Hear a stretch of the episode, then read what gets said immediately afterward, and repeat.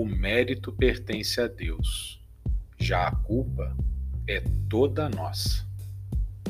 Ouvimos muita bobagem por aí. Uma delas é de que Deus está castigando a humanidade com epidemias, guerras, catástrofes ambientais. Ao mesmo tempo e em contraste, vemos as saudações autoproclamatórias que exaltam as proezas tecnológicas humanas. O contraste está estampado em nosso meio. É bastante comum as pessoas acusarem Deus pelas grandes tragédias e pelos seus problemas particulares.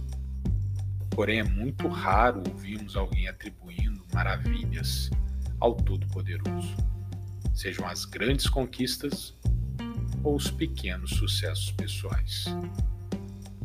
Se o homem realizou as mais incríveis proezas, o mérito é, antes de tudo, do próprio Deus que nos criou com a mente inventiva e com o coração intrépido. Êxodo capítulo 31, versículo 3. E o enchi do Espírito de Deus, dando-lhes destreza, habilidade e plena capacidade artística. Pois nós fomos feitos segundo a sua própria imagem. Gênesis, capítulo 1, versículo 27. Criou Deus o homem à sua imagem, a imagem de Deus o criou. Homem e mulher os criou. Também foi Deus que nos concedeu poder sobre a natureza. Gênesis capítulo 1, versículo 28. Deus os abençoou e lhes disse: Sejam férteis e multipliquem-se. Encham e subjuguem a terra. Dominem sobre os peixes do mar, sobre as aves do céu e sobre todos os animais que se movem pela terra. Mas a humanidade não reconheceu os privilégios que recebeu. Deuteronômio, capítulo 8, versículo 17 e 18. Não digam, pois, em seu coração: a minha capacidade e a força das minhas mãos ajuntaram para mim toda esta riqueza. Mas lembrem-se do Senhor, do seu Deus, pois é Ele que lhes dá a capacidade de produzir riqueza, confirmando a aliança que jurou aos seus antepassados, conforme hoje se vê. Então a criatura passou a confiar demais em si mesma. Em sua prepotência, voltou as costas para o Criador. Romanos capítulo 1, versículo 21. Porque tendo conhecido a Deus, não o glorificaram como Deus, nem nem lhe renderam graças, mas os seus pensamentos tornaram-se fúteis e os seus corações insensatos se obscureceram. E como o Senhor reagiu ao egoísmo obstinado? Explicar isso implica também responder a outra a outra enigmática, inquietante questão. Deus castiga? A Bíblia nos mostra que sim. Romanos capítulo 1, versículo 18. Porque do céu se manifesta a ira de Deus sobre toda a impiedade e injustiça dos homens, que detêm a verdade em injustiça. A maldade e a injustiça que tomaram conta da humanidade acarretaram a ira divina. Porém, é surpreendente saber como, como Deus nos castigou. Romanos capítulo 1, versículo 24.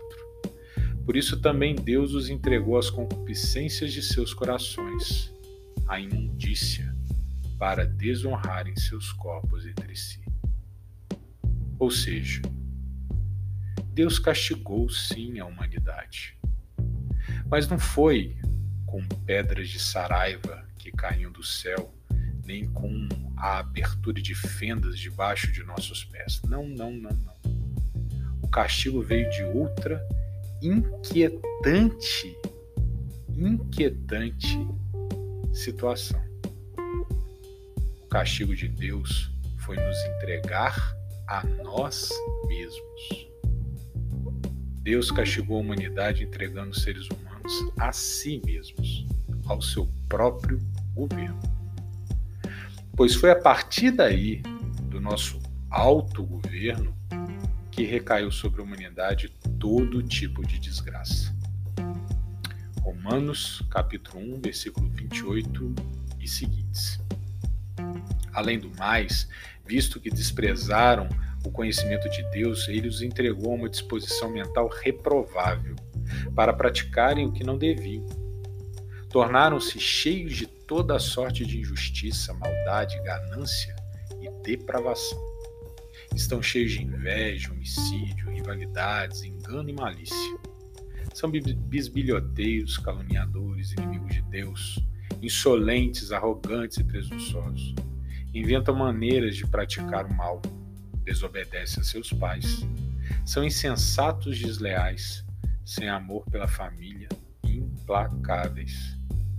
Embora conheçam o justo decreto de Deus de que as pessoas que praticam tais, tais coisas merecem a morte, não somente continuam a praticá-las, mas também aprovam aqueles que as praticam.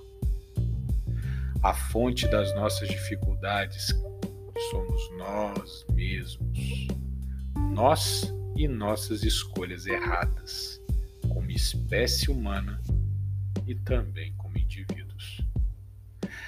As más intenções que nascem no coração, quando afloram em atos, conformam a dinâmica que nos causam o nosso próprio sofrimento. Não foi Deus que originou as guerras biológicas, nem impediu qualquer pessoa de alcançar a prosperidade pessoal. Nada disso. O responsável pelos fracassos humanos, grandes e pequenos, de uma maneira ou de outra, somos nós mesmos. Porém, mesmo assim, ainda que venhamos a ultrajá-lo, e apesar de cometermos absurdos, o Pai permanece fiel e não arreda um centímetro em seu amor. E mesmo depois de tudo o que fizemos, nos oferta misericórdia, graça e salvação. Efésios capítulo 2, versículo 4 e seguintes. Todavia, Deus que é rico em misericórdia, pelo grande amor com que nos amou, deu-nos vida juntamente com Cristo, quando ainda estávamos mortos em transgressões. Pela graça vocês são salvos. Deus nos ressuscitou com Cristo e com ele nos fez assentar nos lugares celestiais em Cristo Jesus, para nos mostrar nas eras que hão de vir a incomparável riqueza de Sua graça, demonstrada em Sua bondade para conosco em Cristo Jesus. Pois vocês são salvos pela graça por meio da fé, e isso não vem de vocês, é dom de Deus, não por obras, para que ninguém se glorie. Amém.